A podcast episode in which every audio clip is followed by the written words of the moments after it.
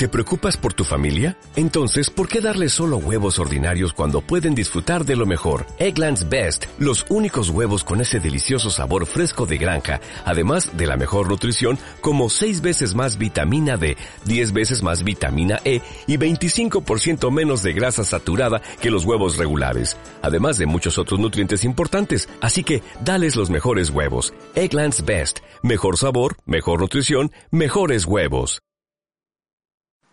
Crimen y Criminólogo en radiosapiens.es con Martín Hernández.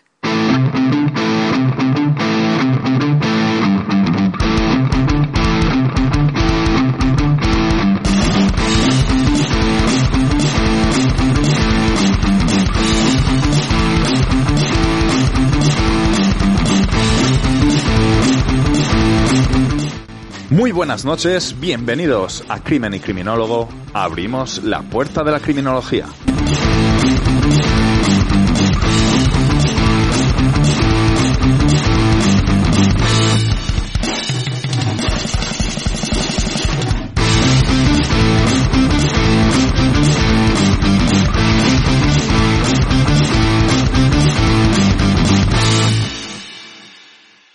El 15 de enero de 1989, Francisco Valeriano Flores Sánchez, de 14 años, su novia Rosario Isabel Gallete Muedra, de 15 años, y María Pilar Ruiz Barriga, de 15 años, decidieron ir de excursión al paraje montañoso de Catadau.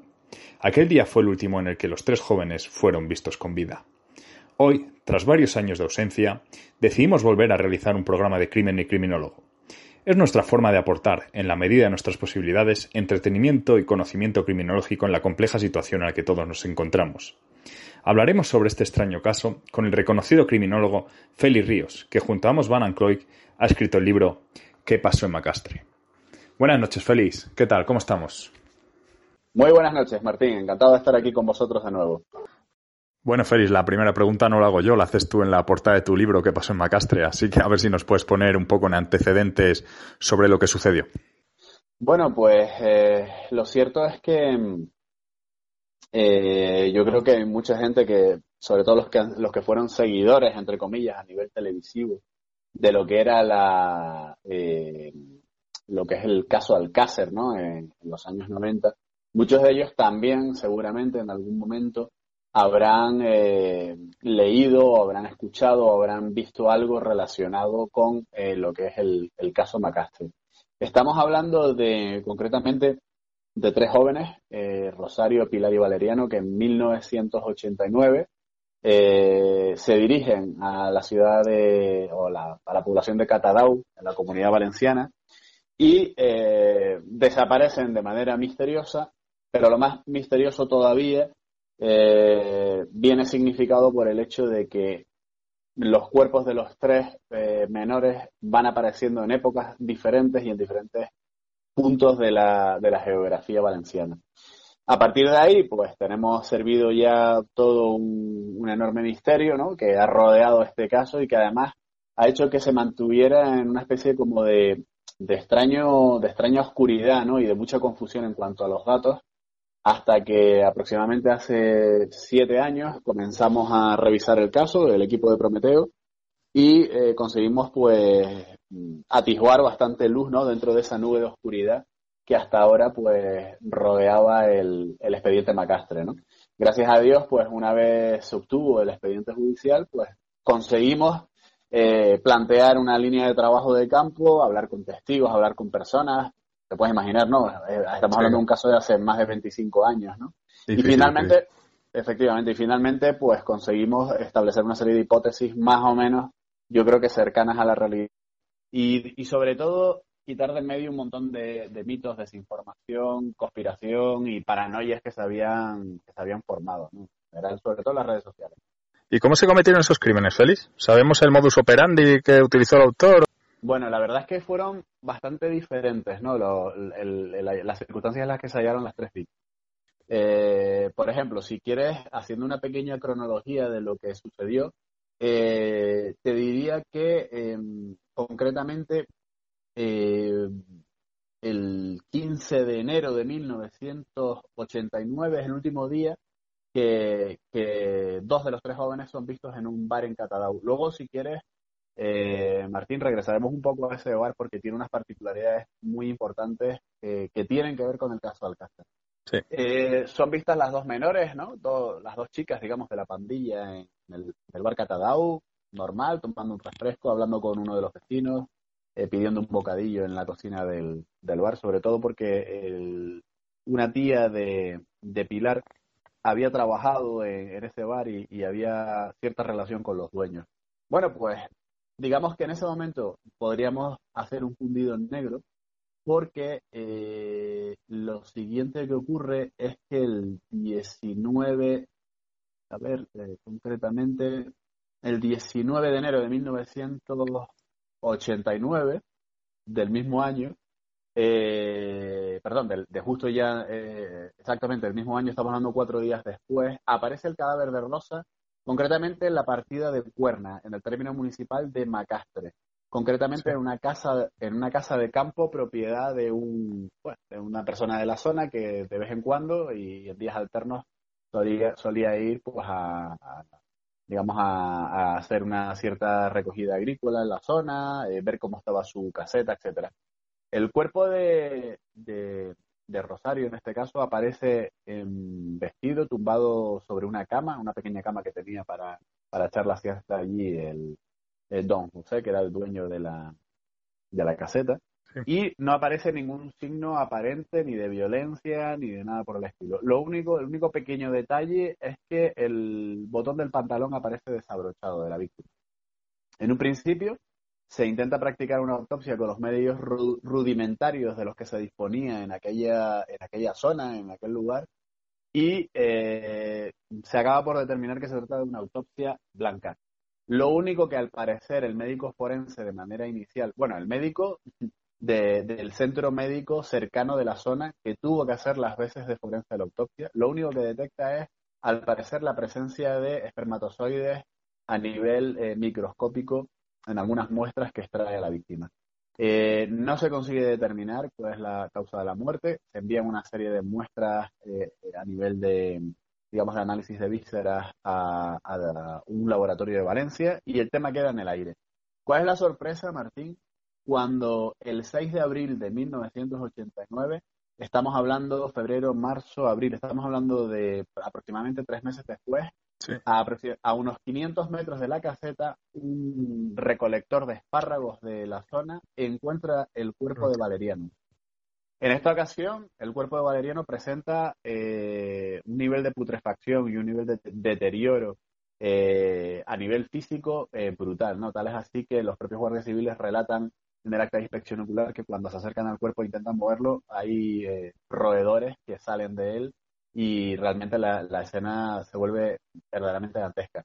Detalles curiosos. Eh, concretamente el cuerpo se encuentra entre unos arbustos, pero en una pequeña loma cuyo punto de visión eh, no es otro que la propia casa donde había aparecido Rosa.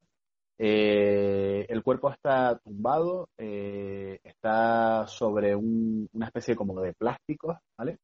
Y aparte tiene también una, una vela medio, a medio consumir y una vela sin, sin encender. Eh, curiosamente, curiosamente, tanto los plásticos como la vela, con posterioridad se verificó que pertenecían a la propia caseta donde había aparecido el rostro. Bueno, en un principio y hasta aquí parece que tenemos... Sí, pero Félix, cuando se encontró el primer cuerpo no se, no se hizo una batida y demás para ver si, si se encontraban los otros cuerpos por la zona. Negativo. Hay que tener en cuenta que, cuando aparece el cuerpo de Rosario, la Guardia Civil no sabe quién es. O sea, no tiene ni idea. ve a una, a una joven que ha aparecido ahí fallecida, eh, pero realmente no tiene documento nacional de identidad, no porta ningún tipo de identificación. Y lo cierto es que tardan varios días en averiguar que esta chica formaba parte de un grupo de tres que al parecer habían estado por la zona de Catalau.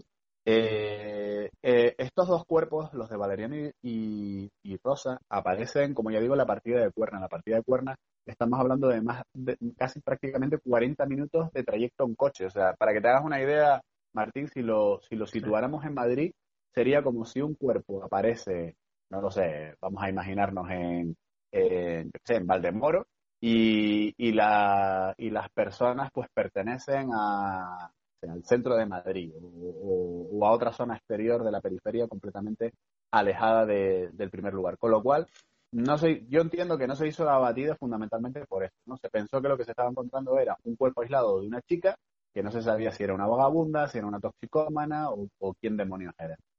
Eh, pero bueno, mm, obviamente, como te puedes imaginar, eh, en el caso de Valeriano tampoco se puede llegar a practicar una autopsia por el grado tan importante de deterioro que tenía el, que tenía el cuerpo.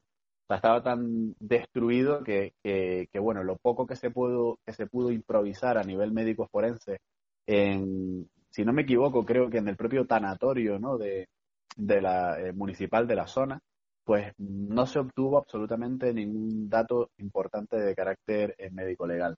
Pero ahora bien, toda esta historia da un giro fundamental y un, digamos, un vuelco ya hacia, hacia, hacia una etiología obviamente criminal, cuando el viernes 26 de mayo, estamos hablando eh, aproximadamente un mes y pico después, prácticamente dos meses después del hallazgo del cuerpo de, Valeriano y, varios meses más del hallazgo del cuerpo de Rosa, aparece el cuerpo de Pilar en un canal de riego, eh, concretamente cerca del pantano de Forata. Estamos hablando del término municipal de Turí, de una distancia superior a los 50 minutos en coche. Y mucho ojo, este cuerpo que es encontrado con un grupo de jóvenes que, jugaban en, eh, pues por la zona, ¿no? Estaban un poco haciendo, haciendo de Boy Scouts, por así decirlo, pues se, ven sorprendidos por, el hallazgo de este cuerpo en este, en este tramo del canal de fluvial, ¿no? Eh, concretamente uno de los chavales era hijo de un guardia civil de la zona y es el que toma las riendas de la situación y con sus amigos rápidamente deciden eh, regresar a su casa y avisar a sus padres de lo que habían encontrado. El cuerpo de Pilar en esta ocasión, Martín, eh, presentaba evidentes eh, laceraciones en, la zona facial y una mano y un pie le habían sido amputadas con una sierra de, carácter, se cree que mecánico. Es decir, que en este caso el hallazgo, aunque también sigue siendo eh, una autopsia sin determinar al 100%, sí que demuestra la intervención de una, tercera persona en toda esta historia y que por lo menos eh, intentó un desmembramiento del cuerpo. Te puedes imaginar que a partir de aquí, pues toda la historia pues, pues gira, ¿no? Completamente en cuanto al sentido de la investigación. ¿Tú crees que los tres crímenes se cometieron el mismo día? En principio, en la hipótesis reconstructiva, estamos en nuestro libro ¿Qué pasó en Macastre? Tanto ambos, Banacloy como yo, pensamos que efectivamente así fue que se trataba de, sin lugar a dudas, pues de, un crimen que se cometió el mismo día y que, sin embargo, pues los cuerpos de alguna manera mm, tuvieron, digamos, eh, que ser improvisados en cuanto a, en cuanto a la, manera de ocultarlos, de esconderlos o, de llevarlos, pues de diferente manera en función de las circunstancias concretas. Y me refiero a lo siguiente.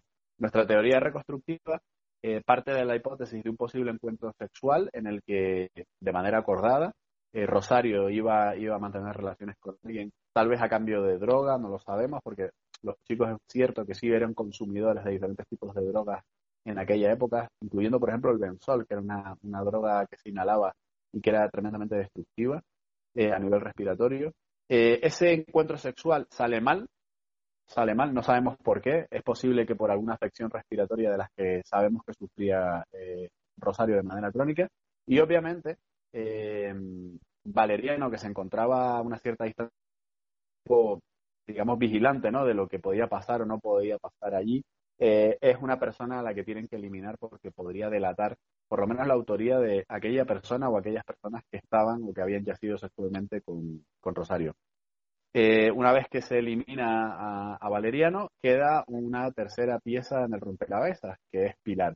Pilar creemos muy posiblemente por su diferente manera de ser un poco a la de sus compañeros que a lo mejor estaba en Catadau, a lo mejor estaba en, otra población, no lo sabemos, pero seguramente eh, el asesino o los asesinos dieron con ella y cuando obviamente le quitaron la vida tuvieron que improvisar dónde deshacerse del cuerpo y pensaron que el lugar más adecuado era pues este canal de canal, este mm, eh, canal de, de, pluvial ¿no? de, de la zona de turismo.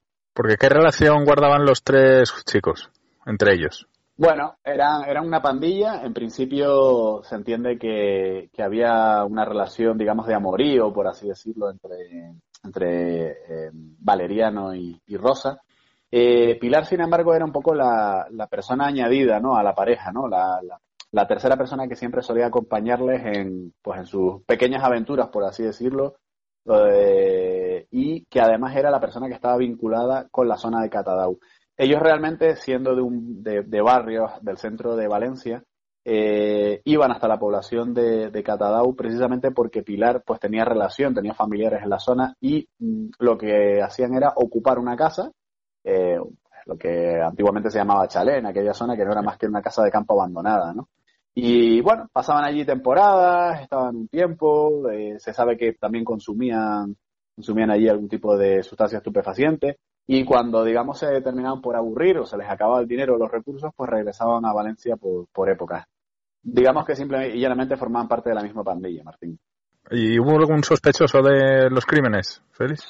Pues mira, oficialmente se tardó bastante en eh, intentar hilar algún tipo de sospechosos. Hubo concretamente dos grupos de sospechosos o dos líneas de trabajo con respecto a los sospechosos y, y van vinculados a otros hechos que la cronología son realmente importantes, aunque no son el hallazgo del cuerpo, y te comento.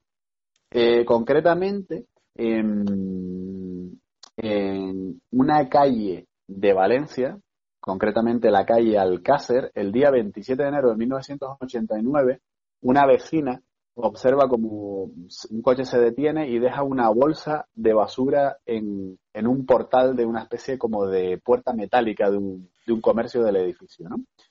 Eh, cuando, cuando esta señora mm, baja, porque le llama la atención, se encuentra eh, que dentro de la bolsa hay un pie amputado. Este pie amputado, eh, curiosamente, es objeto de una llamada de teléfono unos, creo que unos días antes, en la que al teléfono de la droga, que era un teléfono donde antiguamente pues, se llamaba para denunciar temas de tráfico de droga, o pedir eh, orientación en cuanto a, centros de desintoxicación, etcétera, llama a una persona y dice que hay un cuerpo de una, de una chica que se encuentra en el kilómetro X del canal de riego del pantano de Forata y que esa chica está relacionada con el hallazgo de un pie en la calle Alcácer. Curiosamente, no se hizo ninguna gestión de comprobación con respecto a, a esa llamada.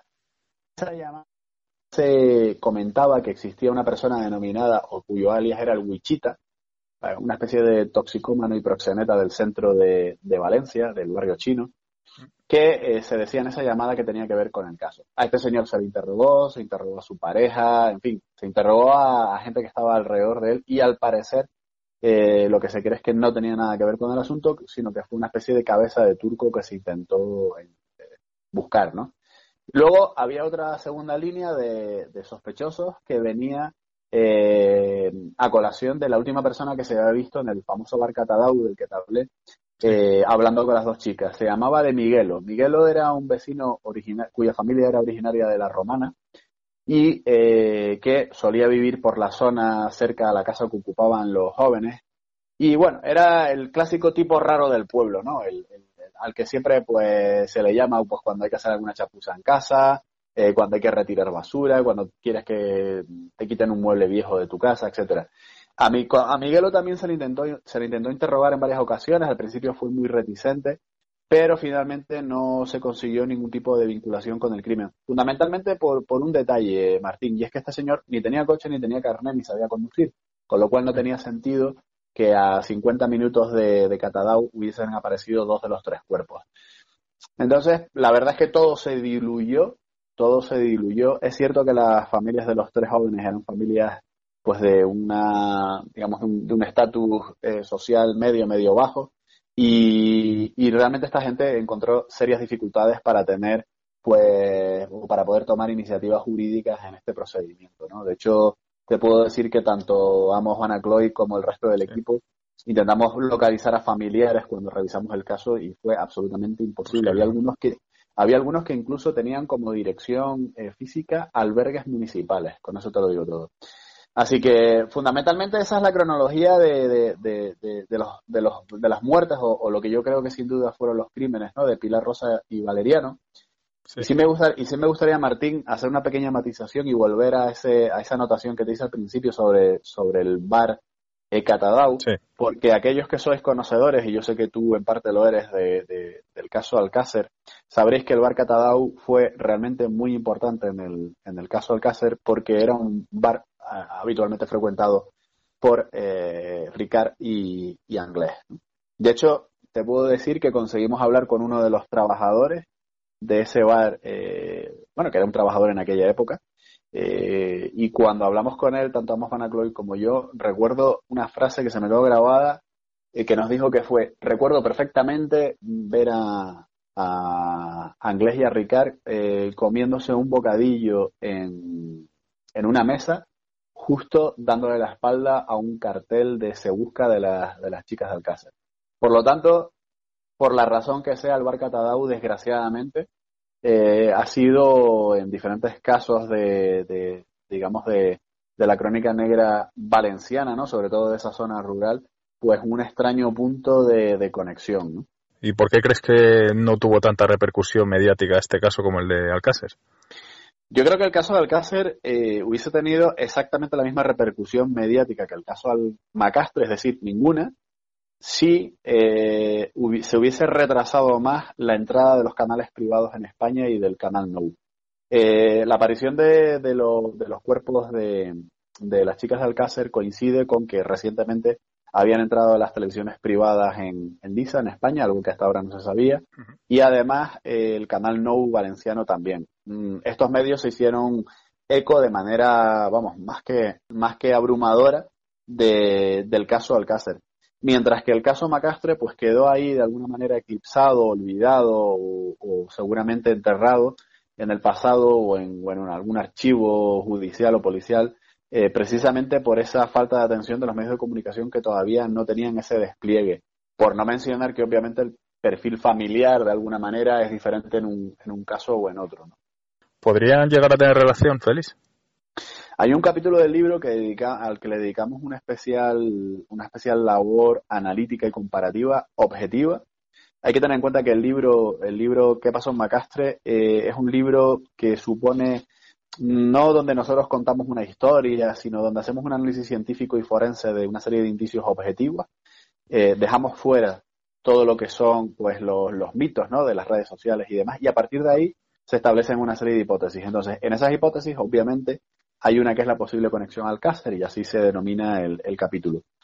Nosotros concretamente hemos encontrado que hay elementos de conexión importantes que por lo menos merecerían que en su momento se hubiese indagado un poco más eh, sobre, sobre esta, esta interconexión entre los dos casos. Te pongo, por ejemplo, pues el hecho de que Miguelo, que fue una persona con la que habitualmente se veía a, los jóvenes, era natural de la romana. Eh, te puedo decir que el cuerpo, o sea, la zona donde apareció eh, Pilar no dista tampoco demasiado a ojo de dron, esto comprobado, eh, de la famosa, del famoso lugar donde aparecieron eh, Pilar Toñi y Desiré.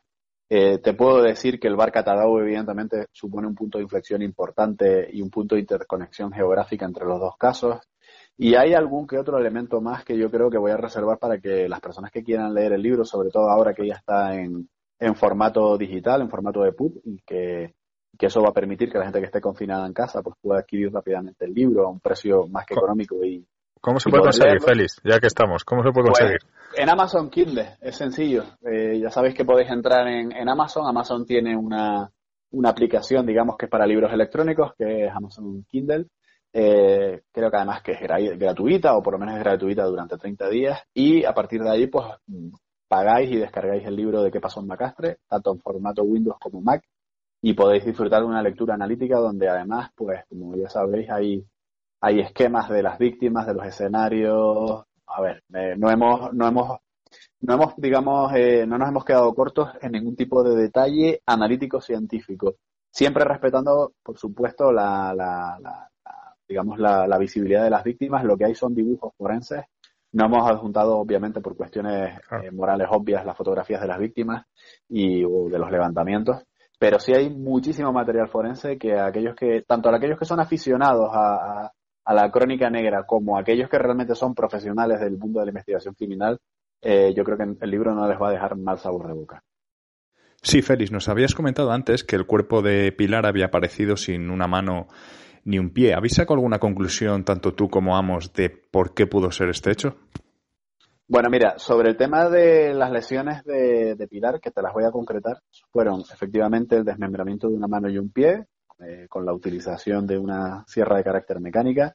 También hubo una serie de laceraciones importantes en el rostro, hechas también eh, con algún elemento que podría ser también esa famosa sierra mecánica. Esas son las, las, lesiones objetivas evidenciadas durante la autopsia. Es decirte que otros expertos forenses también, eh, viendo las fotografías eh, que les pudimos enseñar de, de, las inspecciones oculares y de las autopsias, nos han dicho que creen que también eh, se, se pudieron haber presentado de Pilar. sobre la etiología que nosotros estimamos, creemos que la, el intento de, o sea, las heridas de la cara son un intento de, desfigurar el, el, cadáver para que no fuera reconocido eh, la sección de la mano y del pie creemos que posiblemente pudo haber sido para facilitar, pues por ejemplo, el transporte en, un maletero de un vehículo, o por lo menos inicialmente, ¿no? Que se intentara transportar en el maletero de un vehículo, tal vez. Eh, y luego las laceraciones en la zona genital, eh, pensamos que también pudieran ser objeto utilitario de evitar cualquier tipo de eh, rastro biológico de, de carácter sexual. Esa sería la teoría más lógica, pero sí también te digo una cosa, Martín. Eh, tenemos que tener en cuenta que eh, el pie aparece en un lugar de Valencia, entonces tampoco podemos descartar que simplemente la sección del pie fuera objeto de intentar desviar geográficamente el núcleo de la investigación policial hacia, una, hacia un lugar alejado en un determinado momento. Y también parece extraño que se intente desfigurar el rostro de la víctima para que no sea identificado y al mismo tiempo haya una llamada al teléfono de la droga donde más o menos eh, se está identificando con claridad de quién se trata ese cuerpo que está abandonado en el canal de riego del, del, pantano de Forata. Porque no se encuentra ningún tipo de firma igual en los tres cuerpos. No, en este caso no, no, hablamos de una firma conductual, ni siquiera me atrevería a decir que hablamos de un, de un modus operandi similar. Eh, yo creo que la interconexión entre los tres casos viene dada por la, por, porque las víctimas se conocían y el modus operandi, en este caso del agresor o agresores, se fue, digamos, eh, improvisando en función de las circunstancias. Pues nada, Félix, pues muchas gracias por dedicarnos este, este ratillo. Y nada, los que estén interesados en conocer más sobre qué pasó en Macastre, pues ahí tienen el libro en formato PUF y cuando podamos salir de casa lo podremos adquirir también en formato físico, ¿verdad?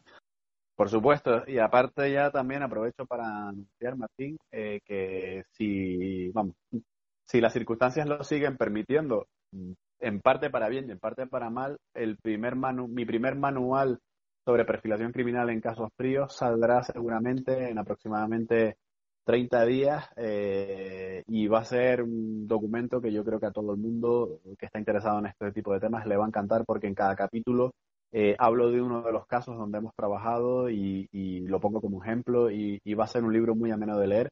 Para mí por lo menos va a ser, me atrevo a decir, la obra mater de, toda la producción literaria que estoy generando a partir de ahora porque hablo de mis experiencias en los últimos 20 años y realmente de casos interesantísimo. Que no son pocos, que no son pocos.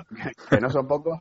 Y sobre todo porque hasta ahora no se había publicado nada, por lo menos en idioma español, sobre la revisión de casos fríos. Y, les va a servir a muchos de, manual para, para poder pues afrontar este tipo de casos. Su título, Postmortem. Espero que a todo el mundo le guste cuando salga al mercado. Pues estaremos atentos, Félix, y hablaremos. Muy bien. Lo esperaré, lo esperaré con, con suma ansia, Martín. Muchas gracias. Un abrazo. Un abrazo. Cuídate.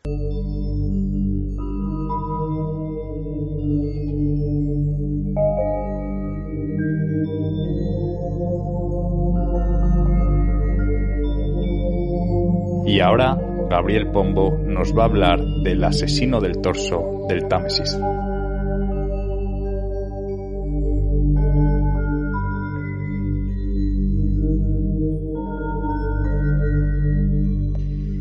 ¿Pudo un asesino en serie, aún más sádico que Jack el Destripador, coexistir con él y cometer sus atroces hazañas en similar tiempo y lugar? Y si así hubiese ocurrido, valdría preguntarse por qué aquel pasó tan inadvertido y sin pena ni gloria en la historia del delito. No cabría descartar a priori que las presuntas víctimas de homicidio no fuesen más que piezas anatómicas birladas de salas de disección clínica y arrojadas al río Támesis y en otros puntos de la geografía británica por inescrupulosos bromistas.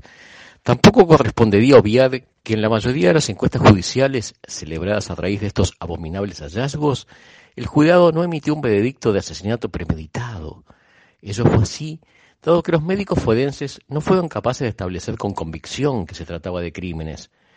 Formuladas estas salvedades, nos vamos a referir ahora a estos cuerpos desmembrados cuyas inquietantes apariciones dieron origen a la hipótesis del descuartizador del Támesis o del asesino del torso de Támesis. Cronológicamente, estos crímenes se llevaron a cabo a partir del 5 de septiembre de 1873 en las proximidades de la localidad de Battersea, cuando una patrulla de la policía del río del Támesis recogió fuera del agua un fragmento del tronco de una mujer. Poco tiempo más tarde, se fueron recolectando otras porciones de ese cadáver, a saber, el pecho derecho en Ninnehelps, la cabeza en Limehouse, el antebrazo izquierdo también en Battersea, la pelvis en Goldrich, y así sucesivamente hasta que se armó un cadáver casi completo. En el siguiente mes de junio del año de 1874, el organismo descuartizado de una mujer se extrajo de las aguas del río Támesis en la región de Putney. El rotativo News of World del 14 de junio de ese año anunció que el cadáver carecía de cabeza y de extremidades, salvo una pierna, y que el torso fue trasladado a la morgue de Fulham. En este ámbito forense fúnebre, los médicos manifestaron que el cuerpo había sido dividido por su columna vertebral y que se utilizó cal viva a fin de agilitar su descomposición antes de ser vertido en ese río. A despecho de parecer que se trataba de un homicidio evidente, el juzgado dictó un veredicto abierto. Pasaron, después de este suceso macabro, unos eh, 11 años y recién en 1887, en el mes de mayo, aparecieron sobre la localidad de Rainham, también a las orillas adyacentes al río Támesis, una serie de eh, restos humanos. Y la sombra de este presunto victimario ahora se proyectó con ominosa y mayor fuerza por primera vez para la prensa cuando se encontraron los restos en el pueblo del Valle del Río Támesis, en la localidad de Brigham, donde dos trabajadores portuarios extrajeron de las aguas un paquete que guardaba el torso de una mujer. Aquí estaba ausente la cabeza y una porción superior del pecho. Durante los meses de mayo y de junio de 1887, otras partes de ese mismo cadáver emergieron en distintas zonas de Londres. Los médicos forenses actuantes consideraron que las mutilaciones denotaban algún grado de conocimiento anatómico, pero que el cadáver no había sido disecado para fines clínicos. En suma, estos galenos avalaron la teoría de un homicidio. Los cirujanos no pudieron establecer con eh, la razón de la muerte en forma precisa, ni tampoco pudieron acreditar que un acto violento hubiese tenido lugar para matar a las víctimas, por lo que el jurado convocado para la encuesta judicial no tuvo otro remedio que regresar a la sala trayendo un ambiguo veredicto de fundir, o sea, encontrado muerto. La próxima víctima de la retaíla de despojos humanos esparcidos en el río Támesis y sus aledaños fue advertida en el mes de septiembre de 1888, cuando cruzaba su apogeo la cacería del exterminador de prostitutas de Whitechapel, Jack el Destripador. El día 11 de aquel mes, un brazo femenino fue avistado flotando en el río en la región de Pimplico. A su vez, el 28 de septiembre, otro brazo se encontró a la veda de la carretera de Lambert. Finalmente, el 2 de octubre, se descubrió el torso de una mujer a la cual le faltaba la cabeza. Este fragmento se ubicó en los terrenos de la obra en construcción del nuevo Scotland Yard de la Policía Metropolitana de Londres, y a este macabro suceso la prensa lo apodó el misterio de Whitehall, en honor al nombre de la calle donde se emplazaba ese edificio. Se convocó para estudiar esos restos cadavéricos a varios forenses, entre ellos al doctor Thomas Bond. Este profesional evaluó que, de tratarse de un crimen, el asesino había justificado ostentar algún grado de conocimiento médico. En general, los cirujanos no pudieron dar con la evidencia que dilucidase de qué forma pedeció esta infortunada difunta. El también forense, Charles Alfred Heber, ayudante de Bond, opinó que el brazo rescatado a Río pertenecía a aquel torso, por la limpieza del corte asestado para separarlo del tronco y por el diámetro de las amputaciones que exhibía el cuerpo, en donde fueron arrancados los miembros. Tras examinar esos brazos, apuntó que pensé que el brazo fue cortado por una persona que, si bien no necesariamente era un anatomista, sin duda sabía lo que estaba haciendo, porque conocía dónde estaban las articulaciones y daba muestras de que practicaba este tipo de cortes con bastante regularidad. La encuesta judicial subsiguiente se llevó a cabo el 8 de octubre bajo la presidencia del juez John Trubeck de Westminster. Se convocó al estrado a Frederick Walpole, primera persona que se percató de la asistencia de esos restos en el sótano del edificio. El testigo declaró que residía en el 17 de la avenida Mansell, en Clapton Junction, y que trabajaba como carpintero para la empresa Grover Son en la obra de construcción de la nueva Scotland. Manifestó que a las seis en punto de la mañana del 1 de octubre se dirigió a las bóvedas para recuperar las herramientas que allí guardaba y que vio lo que le pareció que era un abrigo raído, tirado sobre una esquina. Este sector estaba muy oscuro, incluso en medio del día, y no pudo dar con sus herramientas. Eh, por la noche, a las cinco y treinta, volvió a descender al escabroso reducto y notó que el paquete continuaba en el mismo sitio, aunque no despedía mal olor. Esta vez decidió dar aviso a otros dos obreros, los cuales destrabaron las ligaduras del cordel que rodeaba aquel envoltorio de dejados periódicos, y ante la mirada atónita de los tres hombres emergió el repugnante contenido.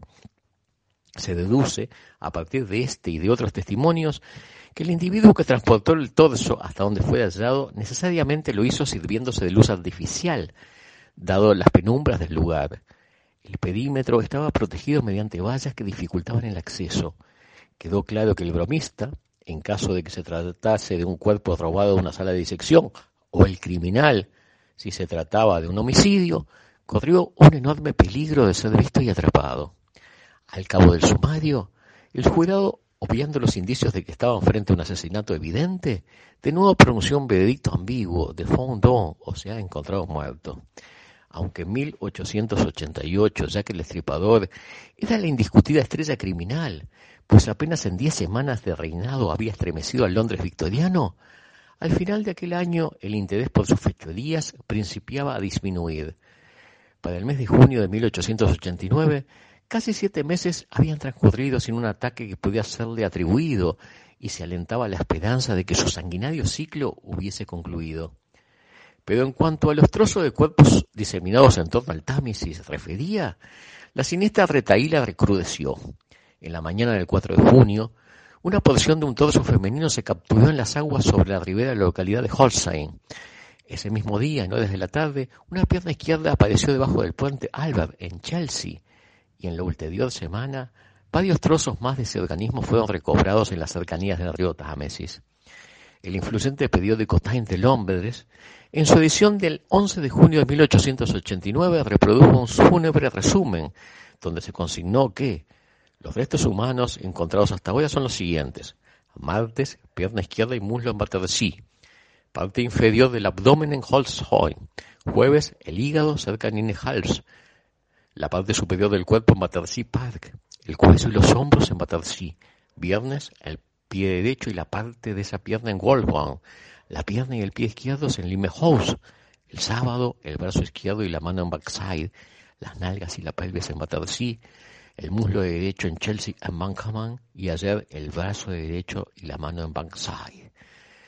Todos estos hallazgos que se vienen reproduciendo originaron la creación de un sumario judicial que tuvo su inicio el 17 de junio del citado año. Según la declaración de los profesionales forenses, la división de las partes humanas demostró habilidad y método. Sin embargo, no se nota aquí la destreza anatómica de un cirujano, sino más bien la sapiencia práctica de un carnicero o de un desollador. Hay una gran similitud en la manera en que se cortaban estos restos con los que fueron hallados en Ranheim y en el nuevo edificio de la Policía Metropolitana en Whitehall. Por otra parte, el día 5 de julio, el Times de Londres abundó que Es opinión de los médicos actuantes que las mujeres habían fallecido solo 48 horas antes de que sus organismos fueran troceados y que los cadáveres resultaron diseccionados por una persona que debe haber tenido algún conocimiento sobre las articulaciones del cuerpo humano. También en esta ocasión, los cirujanos actuantes fueron incapaces de determinar la causa de la muerte.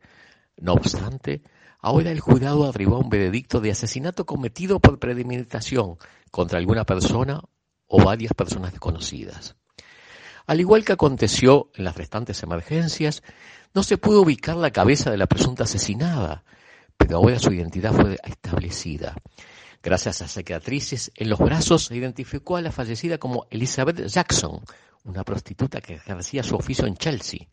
Se trataba de una ramera muy pobre que carecía de hogar y que a menudo dormía en el parque de Battersea había adoptado el hábito de colarse entre las roturas de las rejas circundantes cuando en la noche cerraban las puertas de aquel lugar público.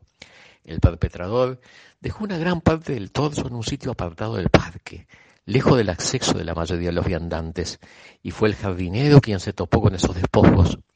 Otra extremidad del cuerpo se localizó a corta distancia del anterior hallazgo e iba envuelto en ropa vieja que portaba impreso el nombre de L. E. Fisher.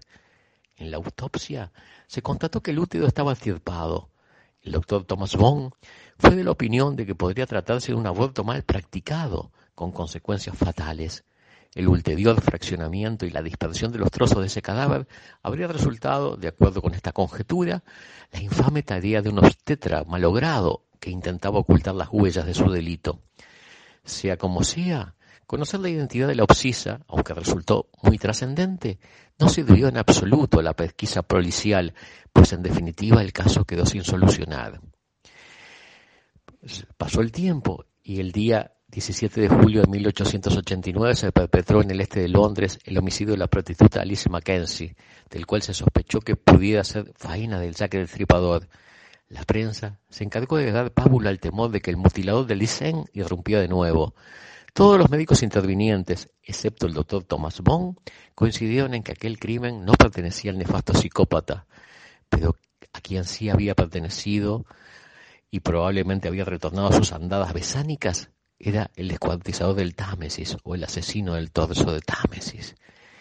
Esto es lo que podemos decir, amables oyentes, de la historia registrada y conocida sobre este victimario serial que ha quedado en los anales de delito en el ostracismo, eh, apagado su estela criminal por el mucho más mediático que el estripador. Sin embargo, el llamado descuartizador del Támesis o asesino del torso del Támesis realmente existió y esta ha sido un breve resumen de su historia. Nos despedimos aquí, hasta un nuevo programa y saludamos al querido amigo Martín Hernández.